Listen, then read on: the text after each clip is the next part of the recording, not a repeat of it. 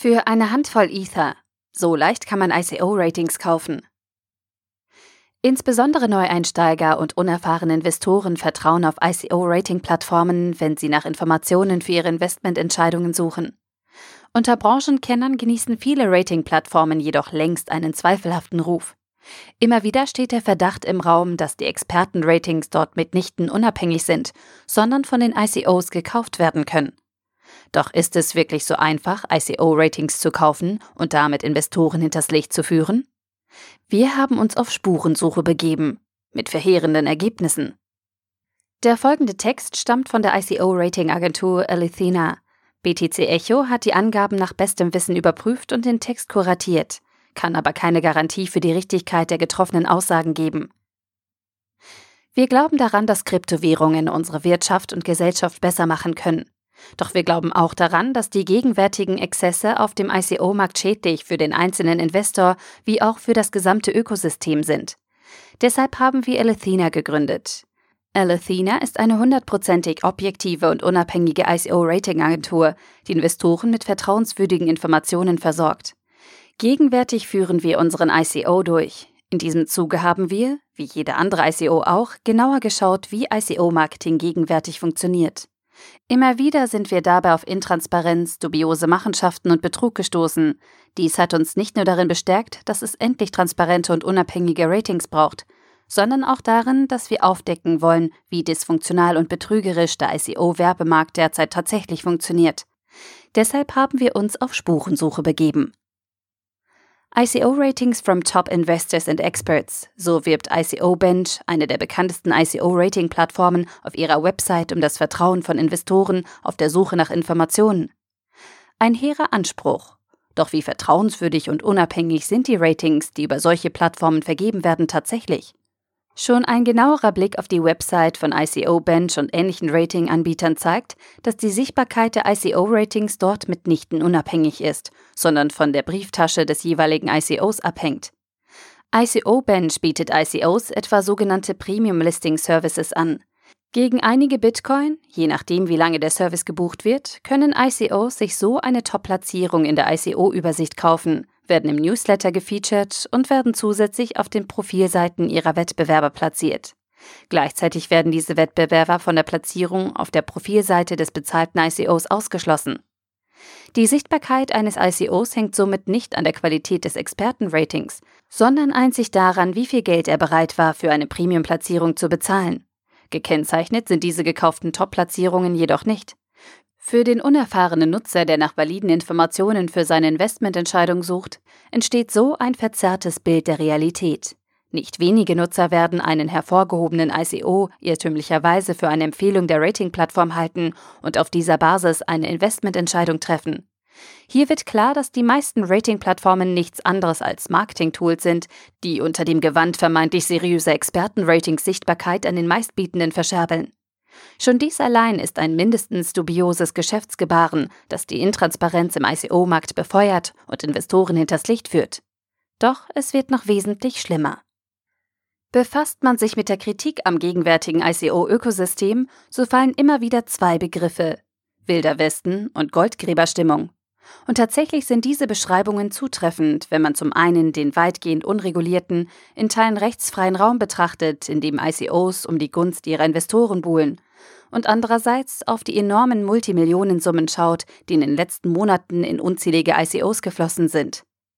Diese fehlende Transparenz und Regulierung sowie die enormen Summen, die im Spiel sind, entfachen dabei inzwischen Exzesse, die nicht nur die Grenzen des guten Geschmacks überschreiten, sondern de facto Investorenbetrug darstellen, wie folgendes Experiment zeigt. In der Krypto-Community ist es längst ein offenes Geheimnis, dass sogenannte Expertenratings häufig käuflich erworben werden und entsprechend mitnichten unabhängig sind. Um zu überprüfen, ob es tatsächlich so einfach ist, vermeintliche Expertenratings zu kaufen, haben wir einen ICO auf ICO Bench registriert. Kurz nach der Registrierung auf ICO Bench schrieb uns ein gewisser Vagis via Telegram und bot uns an, uns gegen Bezahlung positive Ratings zu verschaffen. Ein Expertenrating sollte 500 US-Dollar kosten. Nach kurzer Verhandlung einigten wir uns schließlich auf 800 US-Dollar für zwei Ratings. Im Gespräch mit Vagis konnten wir zudem festlegen, mit wie vielen Sternen die Experten unseren ICO bewerten sollten.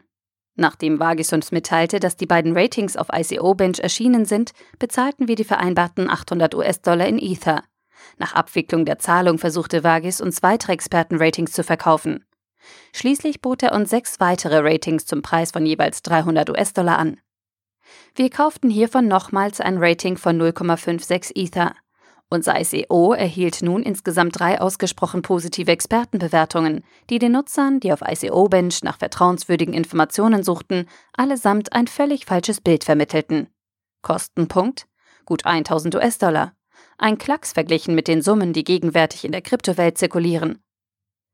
Vagis war nicht der Einzige, der via Telegram versucht, uns Expertenratings zu verkaufen.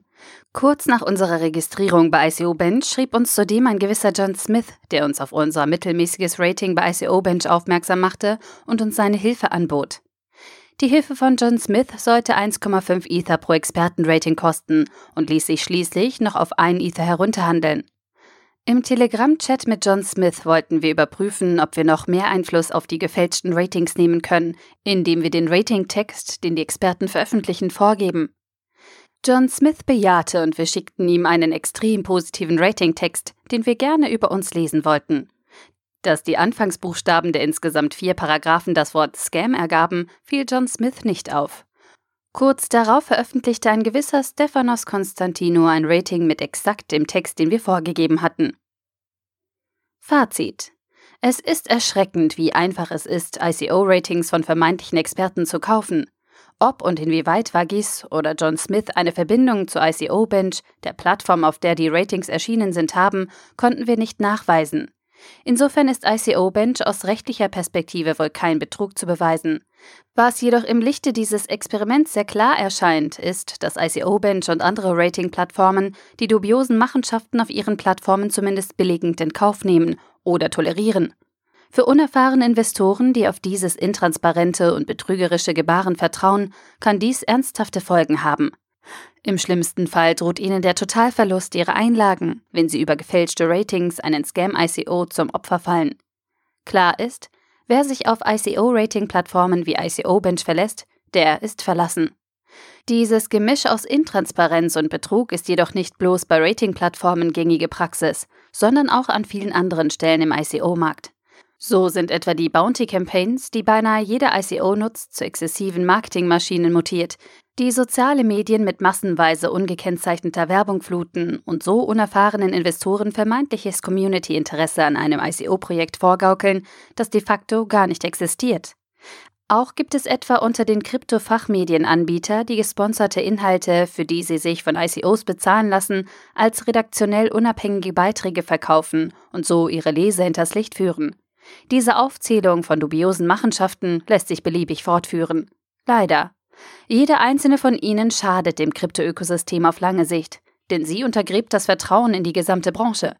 Um langfristig erfolgreich zu sein, benötigen wir als Krypto-Community jedoch das Vertrauen von weiten Teilen der Gesellschaft. Ein erster Schritt, um dieses notwendige Vertrauen aufzubauen, ist es, Transparenz für Investoren zu schaffen. Der Artikel wurde gesprochen von Priya, Vorleserin bei Narando.